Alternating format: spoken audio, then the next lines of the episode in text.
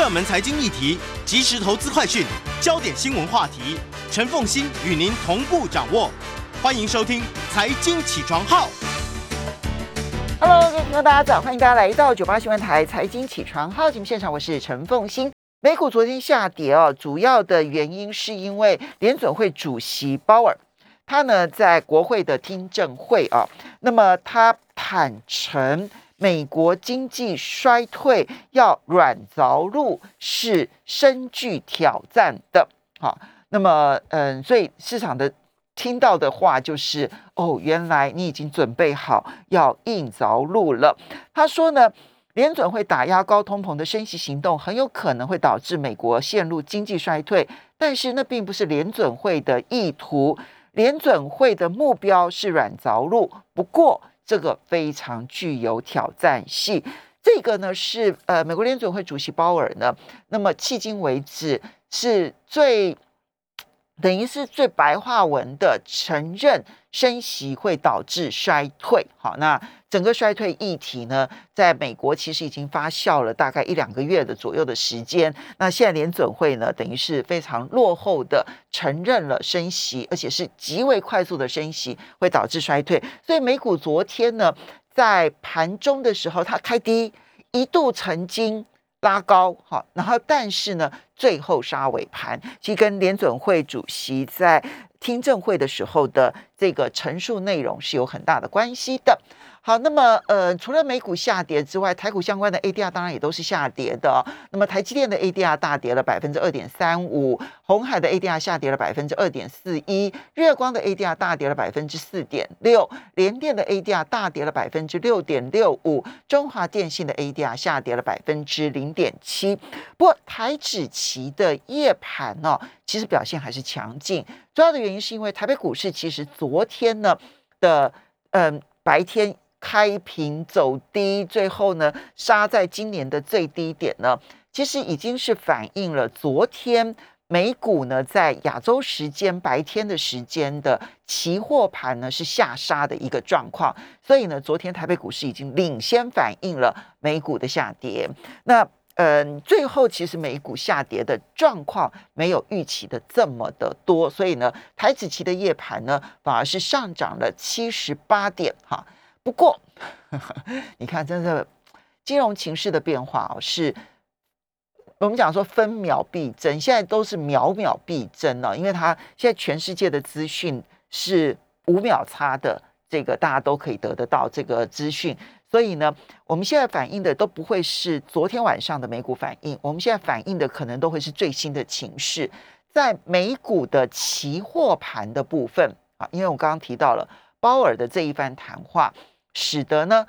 呃，美股不但由红翻翻黑，而且标普百指数现在的期货盘是继续下跌了百分之零点四一。那纳斯达克的这个期货盘目前下跌了百分之零点六一，道琼的期货盘目前下跌了百分之零点二八。好，这个呢是国际金融市场。好，那么嗯，接下来我们再来看到今天的早报新闻呢、嗯，这个。昨天呢，美国商会台湾美国商会呢发布了二零二二年台湾白皮书啊，他提到了说，商会认为现在有三大急迫性的问题。首先，第一个就是能源问题。他说呢，这已经是会员越来越担心的议题。我觉得不只是会员越来越担心，全台湾民众可能都越来越担心啊。那么，嗯，今天呢，昨天其实这个台湾的用电量。三千九百二十六万千瓦已经创了历史记录，不只是破了六月的新高纪录，而且是创了历史新高纪录。同时呢，它的这一个备转容量在尖峰时期呢，只剩下百分之七点五七，好，就不到百分之八。嗯，其实我们的这个呃这个发这个供电啊，那么有余裕呢是要有百分之十的备转容量。可是现在呢，只有百分之七点五七。事实上呢，到了晚上的时候，它的备转容量是更低的，不是更高的。虽然不是尖峰用电，但因为白天有大量的太阳能发电，可是到了晚上的时候，太阳能发电就啪一路掉到零的时候呢，那时候才是真正备转率最低的时刻，最备转率最低。昨天到了百分之三到百分之四，今天呢？这个台电的人就预估我们的尖峰使用率会达到百分之九十三，所以是处于一个供电吃紧的状况。呃，台湾只要连续的夏季热，连续哦，为什么？因为你知道连续连续热跟跟一两天的热是不一样的。我不知道大家有没有察觉到？我也是因为每天关心气象、关心温度啊，所以呢，那么这个也跟这个很多气象专家讨论之后呢，呃，了解了，就是。如果我们每一天都高温，比如说每一天的高温都到三十五、三十六，甚至于三十七度的话，那么以台北市这种都会区最明显，就是夜间的散热是来不及的啊。就如果连续性了哈，到你一两天的话来得及，但是如果你连续性，那我们白天的那个热呢，建筑物都吸了那些热度。然后吸满了之后呢，到了夜间的时候呢，把它散出来，还来不及把它真正散到低温的时候，太阳又出来了。就夏天常会出现这样的状况，所以它会夜晚呢，人就是高温到你无法好好的入睡，啊，一定要开冷气才能够入睡。这就是我们现在夏季连续热的时候的一个状况。其实现在还没有哦，因为梅雨封面其实才刚过，台湾其实这几天还不是连续热。到了连续热的时候，那个时候呢，那个用电量会就同样是三十六度，那个用电量其实连续热的三十六度会比你一两天的热的用电量要来的高很多。所以我们现在还这两天虽然供电已经吃紧，可它还不到最高峰呢。这这个不是说我要去诅咒它，而是你从我们的这个气象的状态，你都可以去做很大的预判啊。好，那呃，另外我们看到的是，他说除了能源之外，第二件事情就是人才跟劳动市场的重组。然后第三个，他希望在安全的情况之下，能够开放边际，重启商务活动。我觉得比较有趣的是，因为昨天刚好啊，这个高盛呢，他们公布了他们的这个两岸紧张局势的指标，有两大指标，那么来到了近十年来的新高。所以呢，那么记者就问到说，诶。这个美商会不会关切台海安全议题？那投资计划会不会受到影响？美国商会的回答很有意思啊，他不是说哎没有问题啦，很安全，他是说他们的任务就是支持所有在台湾经商的会员。那么我们也他们也支持会员为营运所做的决策跟打算，而他们相信会员所做的一系列决定都会考虑到。外在情势，他说美国商会不会越俎代庖，因为这个是企业投资决策首要关注的议题。好，这就是我们现在要去仔细面对的一个情况。国际上面呢，美国呃呃，国际上面高通膨，然后呢，美国快速升息，然后衰退压力迎面而来。那么同时呢，我们现在到了夏天会有能源危机。那么还有安全议题，这就是我们现在所处的环境啊！抱怨也没有用啊！我们必须要发挥我们的韧性，然后呢，去在这样的环境当中把我们自己做到最好。好，所以我们今天的新闻焦点专题啊，要来为大家介绍的是《金周刊》这一期的 Cover Story 哈封面专题啊，谈的是强升息，就快速升息。所逼出来的寿险业的大麻烦，这个话题呢，呃，它里面会有一些专业的一些呃规定，可能会让大家觉得有点吃硬。可是这个专题呢，它对于全台湾的金融的秩序影响是非常大的。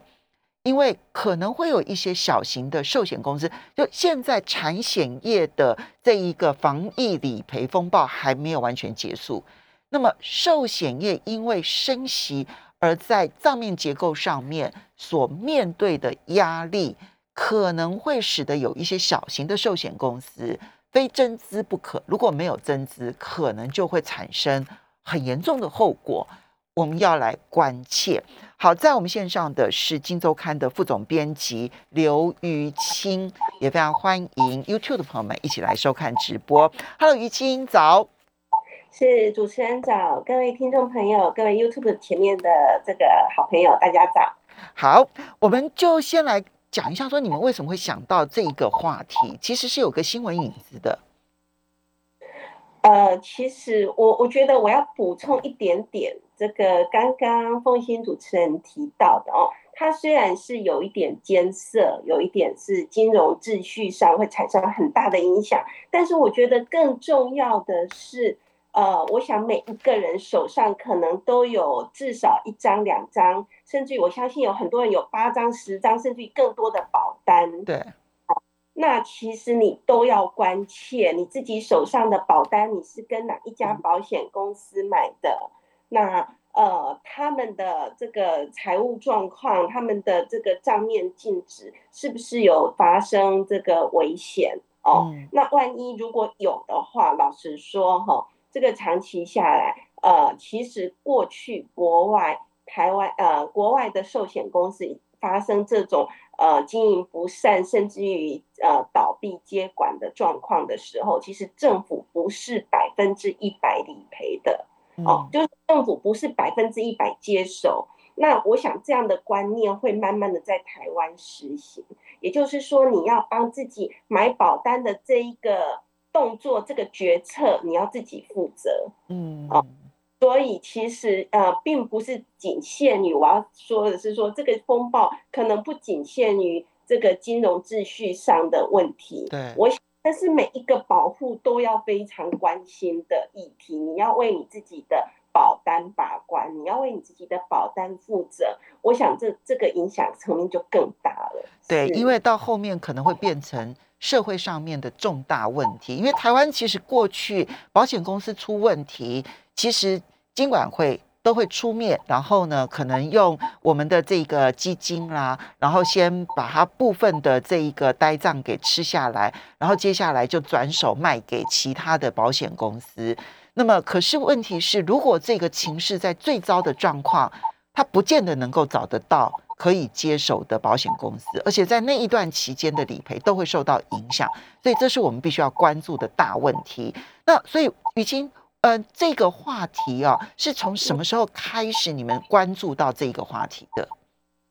呃，我想这个是跟这一次的这个美国升息的动作的很快速。刚刚我们前面报新闻的时候，其实都一直在谈这个呃美国联准会的升息动作。现在真的是一个全球化的社会哈，就是说，其实全球的金融环境是是。是一体的哈，其实几乎是已经快要变成一个一个市场。那美国的这个快速的升息哈，确实，这这个其实就是我们这一次要做这个这个这个专题，这么觉得它这么影响这么大的一个很重要的关系，就是当美国一升息的时候，第一个问题是为什么美国快速的升息对台湾的寿险业的这个呃呃财务状况会产生这么大的影响？哦，它为什么不影响台湾的银行业？它为什么不影响台湾的其他产业？为什么唯独是保险业、寿险业？哦，这是第一个问题。那第二个问题，我们会谈到的就是说，为什么美国的升息、快速升息哦，对别的国家的寿险业，比如说对日本、对韩国、对我们邻近国家的寿险业的影响没有那么大？为什么唯独台湾特别严重？其实这是另外一个第二个层次的问题。哦，那这两个问题加起来，其实老实说，真的就是点出了台湾寿险业的一个大问题。我们跟美国的这个利率的联动性太强、太强、太强了哦，强到呃，甚至于几乎要动摇我们寿险业的国本哦。那是谁造成这样的状况？那我们要现在要怎么样赶快来补救？我想这是我们这一次要做这个封面探讨的一个，它其实有很多的历史纵深的问题哦。那呃，其实不难，老实说也没有那么难懂哈。那用简单的话都可以把它说得清楚，可是它关乎我们手上的保单，我觉得这是呃每个人都应该要弄懂的问题。哦，我觉得于青真的讲太好了，就是这两个大问题，这两个大疑问，就是现在这个关键。第一，为什么美国快速升息，在金融圈里头，寿险业可能会受伤最惨重？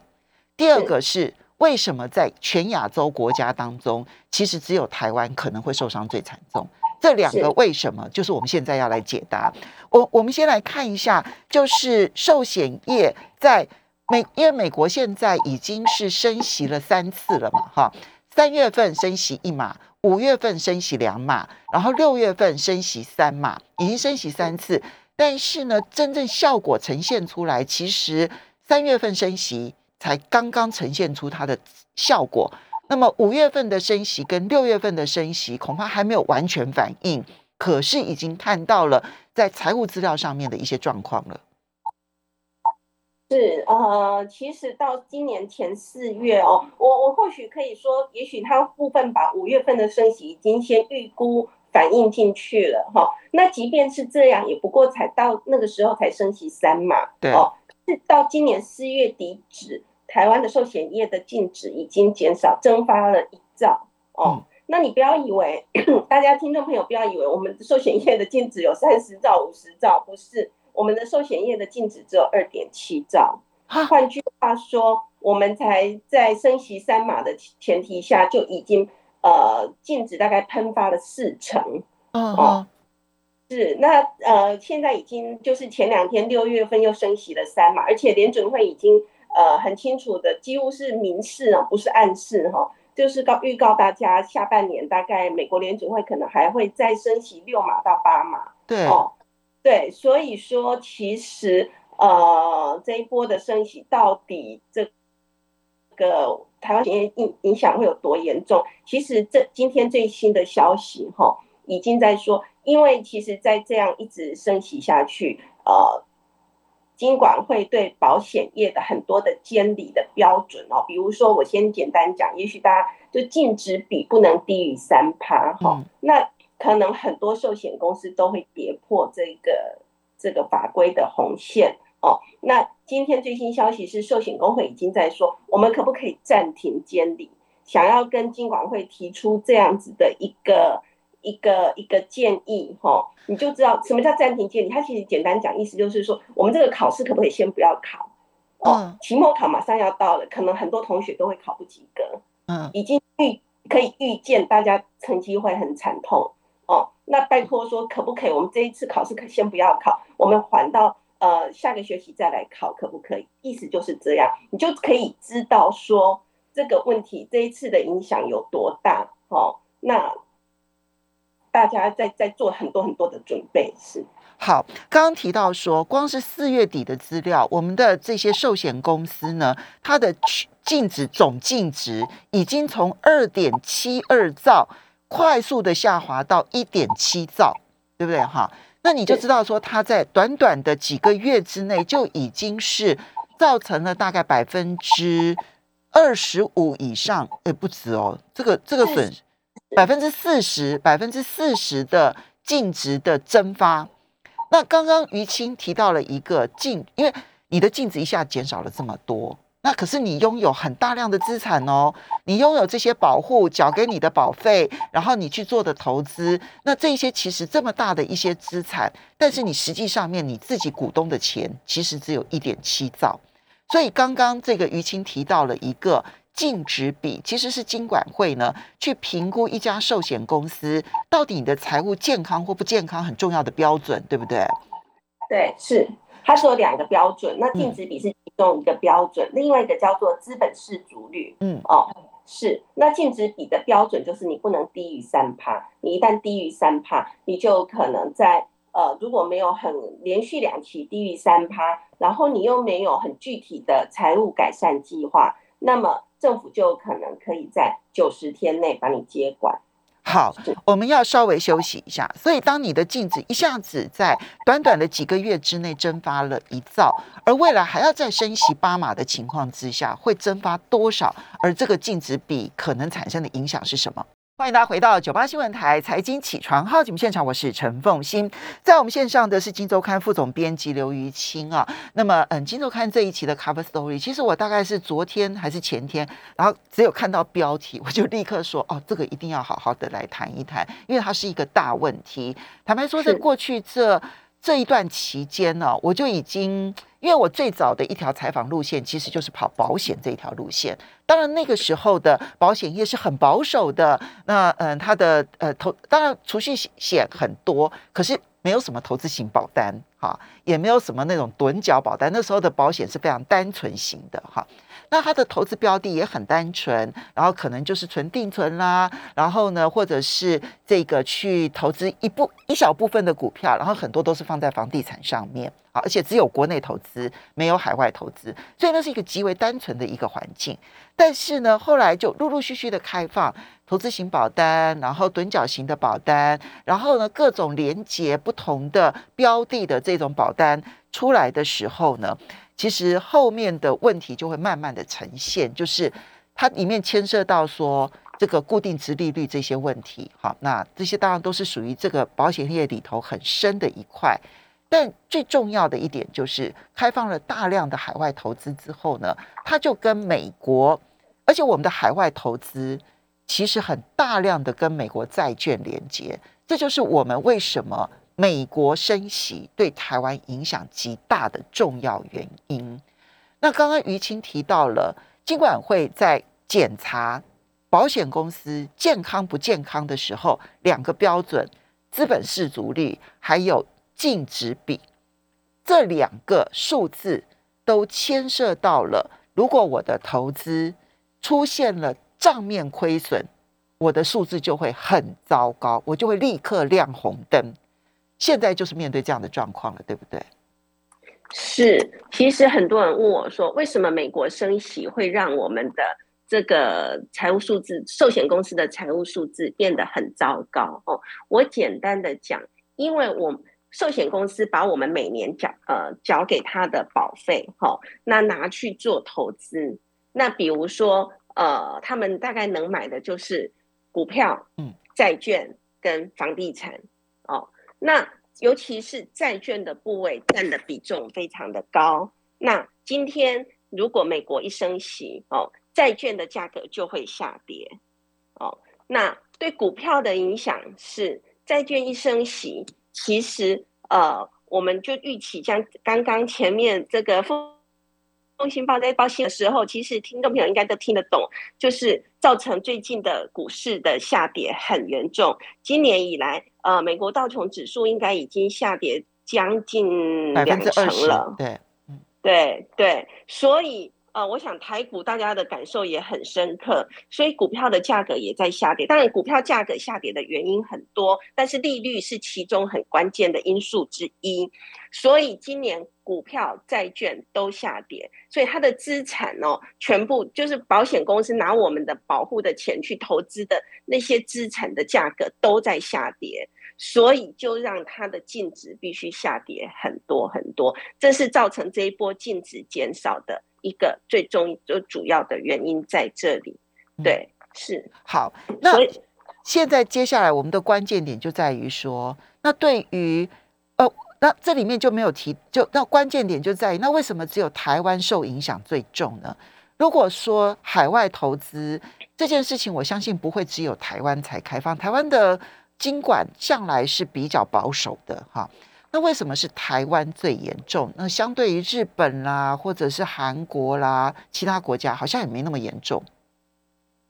是，其实我觉得这要讲到就是台湾的寿险业的一个很特殊，我不要说畸形了哈，但是真的是很特殊、很特殊的现象，就是过去十五年呢，我给大家几个简单的数据哈。过去十五年来，台湾的寿险业整个的这个资产的成长，成长了三倍哦。也就是说，十五年前大概我们如果资产是呃大概七八兆左右，现在已经成长到三十二三兆。哦，所以足足成长了三倍。我想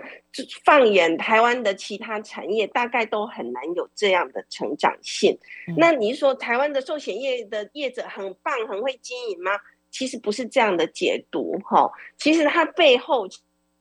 是有很很清楚的原因，就是我想我相信很多的听众朋友，其实你的身边、你的阿公阿妈、你的爸爸妈妈，甚至你自己哈，其实你我们都可能很多人最过去都买了很多，我们叫我们简称叫储蓄险，其实它就是一个类定存的保单哦，就是很多的保险业务员可能都跟你推销过，就是说啊，现在的定存利率很低，那可能只有零点八趴一趴。可是呢，我们这张保单呢，可能这个预告利率可能可以有三趴哦，那是不是你要不要买哦？一一次买可能就锁八年或十年等等，这就是所谓的我们通称俗称的储蓄险。那过去这个呃十多年来，这个储蓄险是热卖到它几乎占掉，我想几乎都没有低于每年每年的这个寿险业寿寿险公司收到了保费里面，大概都有。至少三成以上是来自于这样子的保单，那再加上投资险，哈，投就是呃这个联动投资的这种投资型保单，其实也大卖。就在这两个这个最大的这个几乎是寿险业的成长动力机哦，我想这样子的催促之下哦，就催出了一个寿险业快速成长的一个。奇迹，哈，就是说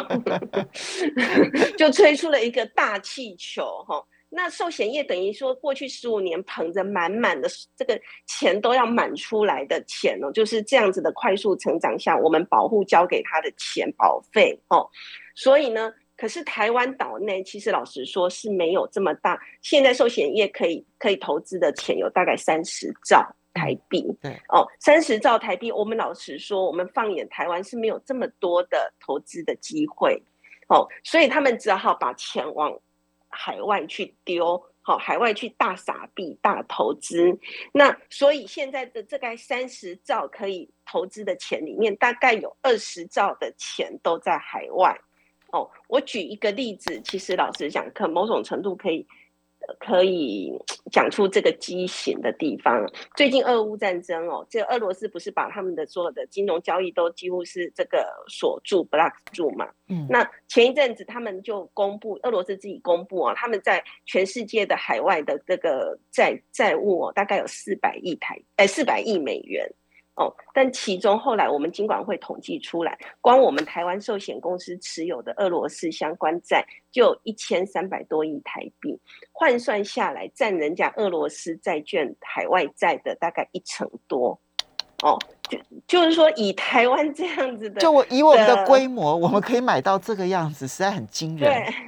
你就知道说我们的钱是不是已经满到哈？就是说真的是在大大 全世界。曾经哦，其实美那个呃，英国伦敦的这个《金融时报》也曾经写过，说台湾的这个呃寿险业持有的美国债券哦，已经是影足以影响美国债券市场的波动。嗯，哦，你就知道说台湾的这个寿险公司在全世界的投资是有名的哦。那老实说，以台湾的这个市场的比例，真的这是不符比例原则的。对哦，你就知道台湾的这个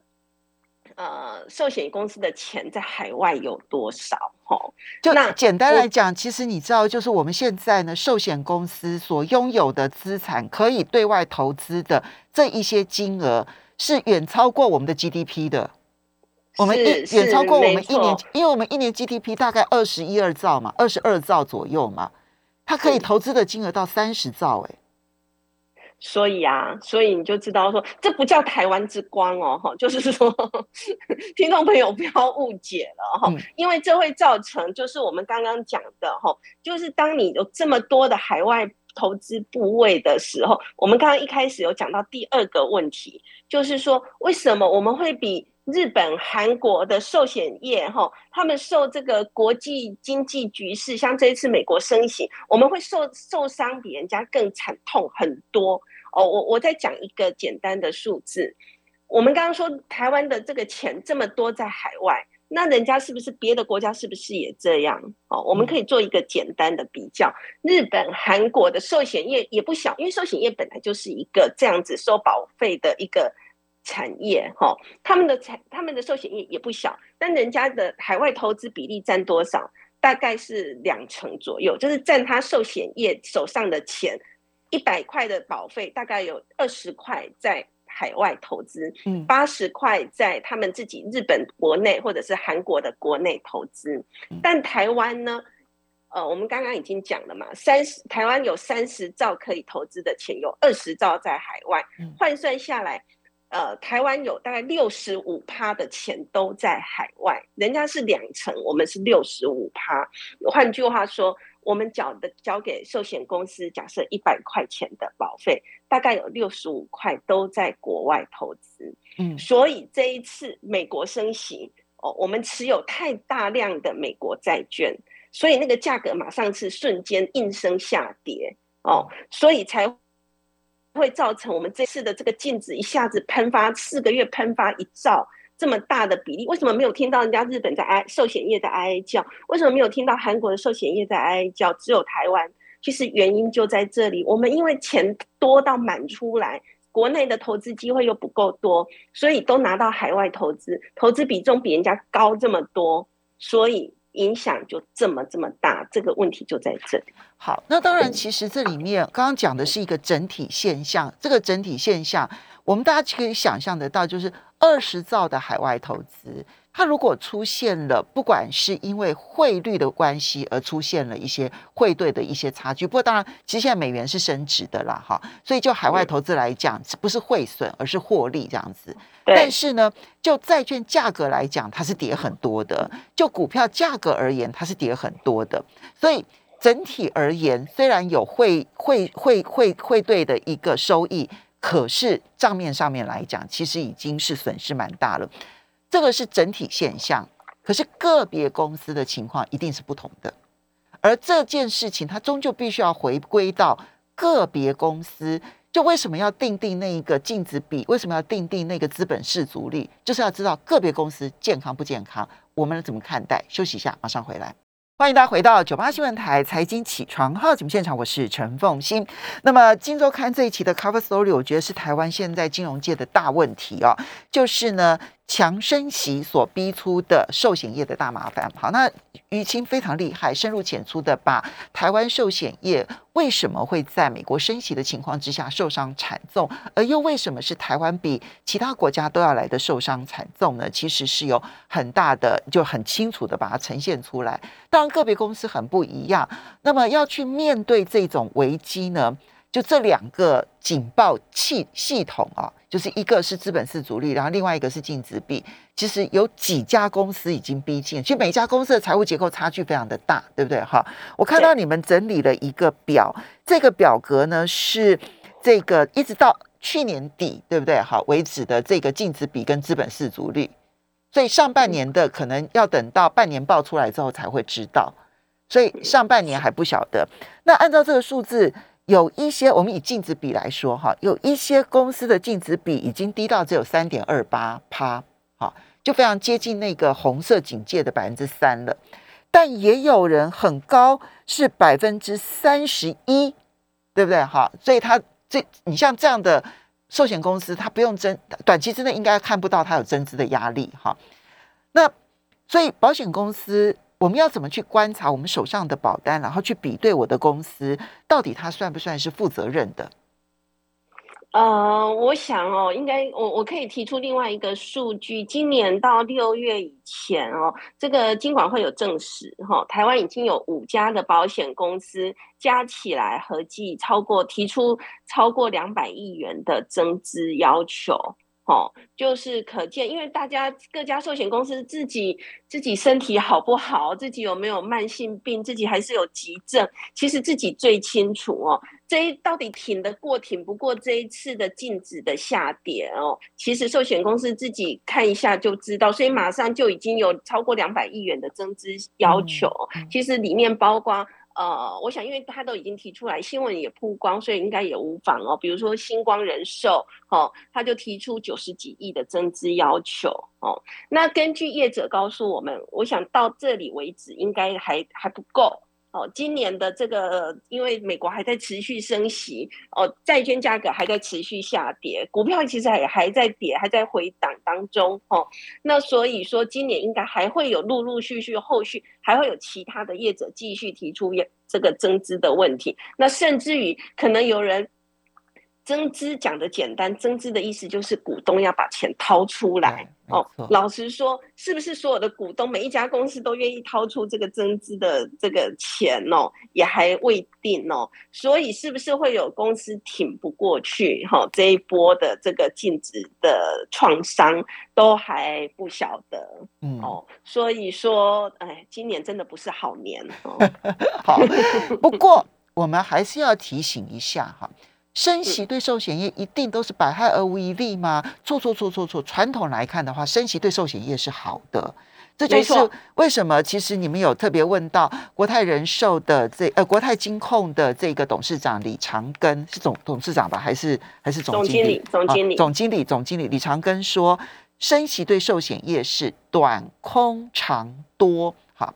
那么就传统的这个保险业来讲，尤其是寿险业来讲。其实升息对保险寿险业是很好的，为什么？那这一个长多什么时候能够呈现在寿险业的这一个整个财务结构上？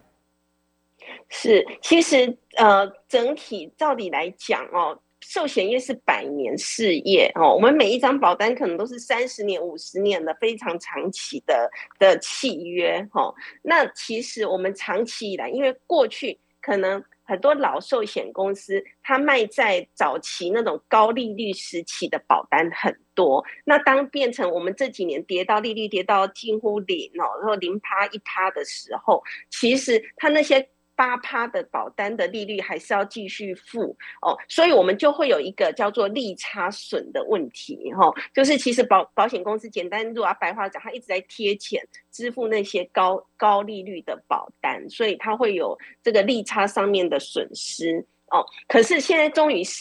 利息慢慢升，利率慢慢升上来了，其实它是可以大幅改善它这个利差损的问题，所以长期而言。对保险公司的经营呢，对它整个财务状况其实是好，嗯，好的。所以你说利率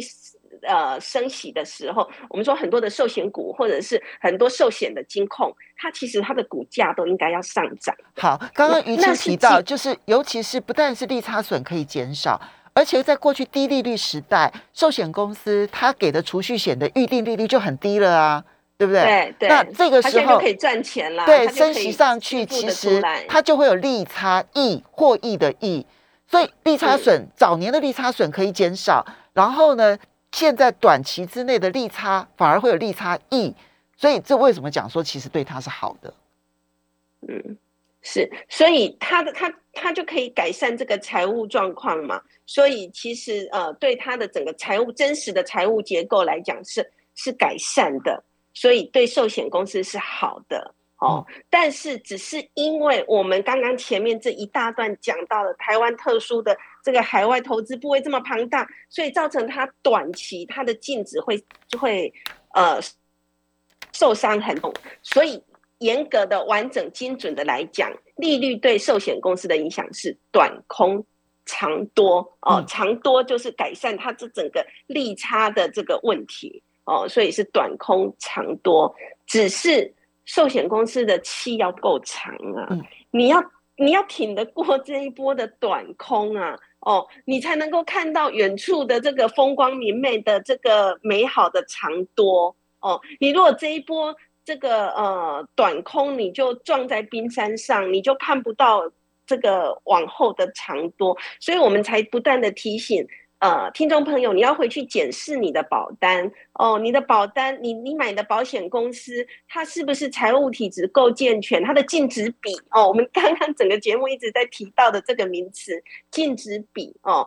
它它的是不是能够符合金管会的规定哦？它是不是如果不符合的，它愿不愿意增资？哦，那你一定要那个回去赶快把自己的保单从。从那个你看翻出来哈，赶快检视一下，然后看这个呃寿险公司的财务状况。我觉得每个人都应该要关心的这个很严重的议题。是于清，其实你刚刚一开始的时候，因为这问题的严重性，其实寿险公司当然自己最清楚，所以寿险工会呢，其实已经提出来说要暂停监理。也就是说呢，呃，既然是短空长多，那你尽管会就不要管那么严嘛。就既然呃，这个到了红线，你就假装没看到，就让他们去踩红线，然后呢，反正就大家一起，金管会就不让大家一起凹啊，凹到那个长多的那个利益出现。你觉得金管会会不会同意？那该同意或不该同意的理由，你觉得？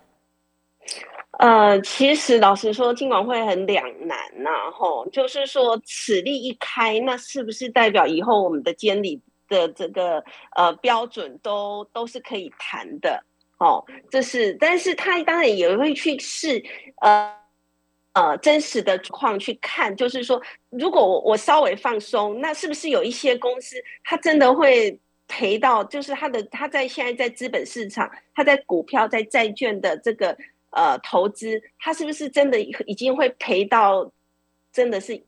动摇公司的国本哦？如果是这样的话，当然也不能够过度的放松。所以我想这两天这个寿险工会把这个提议送进金管会哈，我觉得保险局长这个头应该很大哈，就是说到底要怎么样在连呃兼顾寿险公司的财务体制，兼顾保护的权益。好，我觉得这是很重要的哈，就是说你不能让你的呃保险公司的财务状况真的出问题，以至于影响到保护的保单的权益，兼顾保护的权益的情况下，然后又要让这个呃